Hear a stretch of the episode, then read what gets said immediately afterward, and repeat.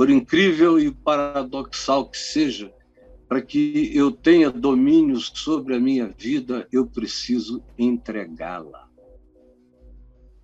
Eu preciso entregá-la ao Criador dela. Eu preciso entregá-la ao meu Senhor, ao meu Deus.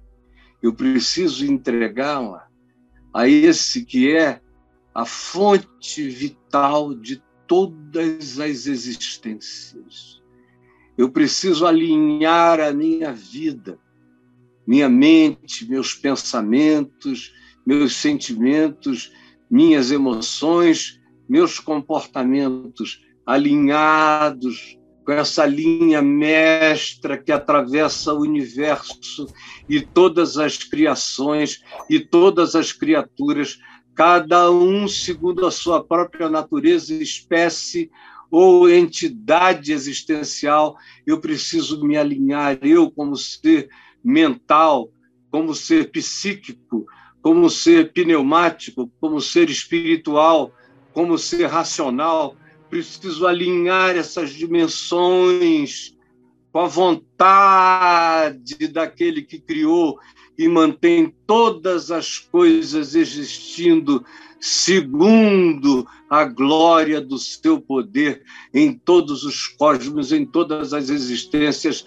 nas macroexistências, nas microexistências das dimensões subatômicas, tudo sendo regido pelas mesmas leis, leis criadas de maneira impensável, onde a minha própria inteligência, por maior que seja, se embasbaca e queda-se frustrada por não chegar às conclusões finais da singularidade da existência. É com ele, nele, que eu tenho que alinhar a minha vida. Por isso, a primeira coisa, se eu quero ser o dono da minha vida, é aceitar a provocação do amor de Deus. Eu quero ser o dono da minha vida. Eu quero ter livre-arbítrio. Eu quero escolher o melhor. Eu quero fazer o melhor. Eu quero decidir, pensar o melhor. Eu quero carregar dentro de mim a capacidade de arbitrar em favor da justiça, do que seja verdadeiramente justo. Isso é ser livre. Eu quero escolher, mesmo que ninguém concorde comigo.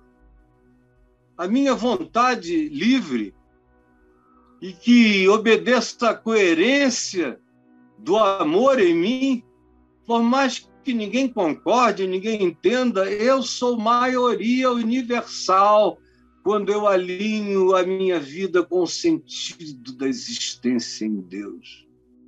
Isso tem que ser uma decisão. A palavra que aqui descreve isso é apresenteis.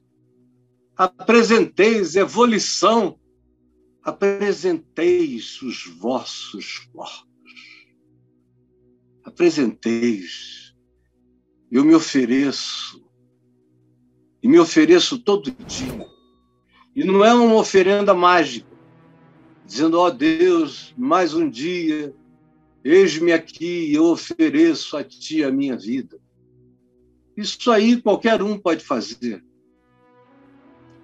Oferecer a vida significa entregar, significa obedecer.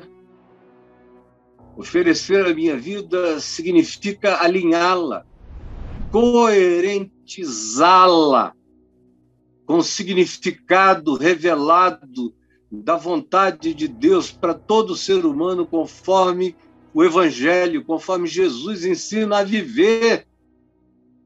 Apresentar a minha vida a Deus é apresentar a minha existência como um projeto de vida que tem no Evangelho a sua escolha e escolhe livremente o Evangelho como forma de vida, de prática, de amor, de verdade, de justiça. de perdão, de compaixão, de misericórdia, de verdade, de coragem, de caráter. Isso é ser livre. Isso é ter poder de volição, de escolha. É esse o poder que me traz a decisão de me apresentar, de me oferecer, de me posicionar para esse jogo da vida, esse xadrez onde existe uma racionalidade, há uma lógica nos movimentos. O Evangelho ensina as lógicas dos movimentos na vida. Você quer ser dono da sua vida? Aceite a provocação do amor de Deus, pelas misericórdias divinas, por causa desse que nos amou primeiro, como dizem os versos anteriores, de 33 a 36 do capítulo 11, por causa da profundidade indesignável desse amor, por causa dessa provocação. Ofereça, apresente, escolha. Não adianta você fazer oração de manhã cedo, Senhor, toma conta da minha vida e vai embora. Fazer o que você quer, do jeito que você quer. Passar o dia fazendo a sua vontade, pedindo magicamente a Deus que seja o Deus da sua vida. Se você não escolhe dar passos um depois do outro, segundo a lógica do Evangelho em Cristo Jesus, ao apresentar a vida, é apresentá-la para essa obediência, segundo o Evangelho, não é segundo Moisés, é segundo Jesus, não é segundo Davi, é segundo Jesus, não é segundo Salomão Ginsburg, é segundo Jesus, não é segundo, não é segundo Ashbel Green Simonton, é segundo Jesus, não é segundo Lutero, não é segundo Calvino, não é segundo Beza, não é segundo nenhum dos teólogos chamados liberais, não é segundo Martin Luther King, não é segundo nenhum deles. Em Jesus tem tudo, e todos os outros de Jesus têm só pedaços.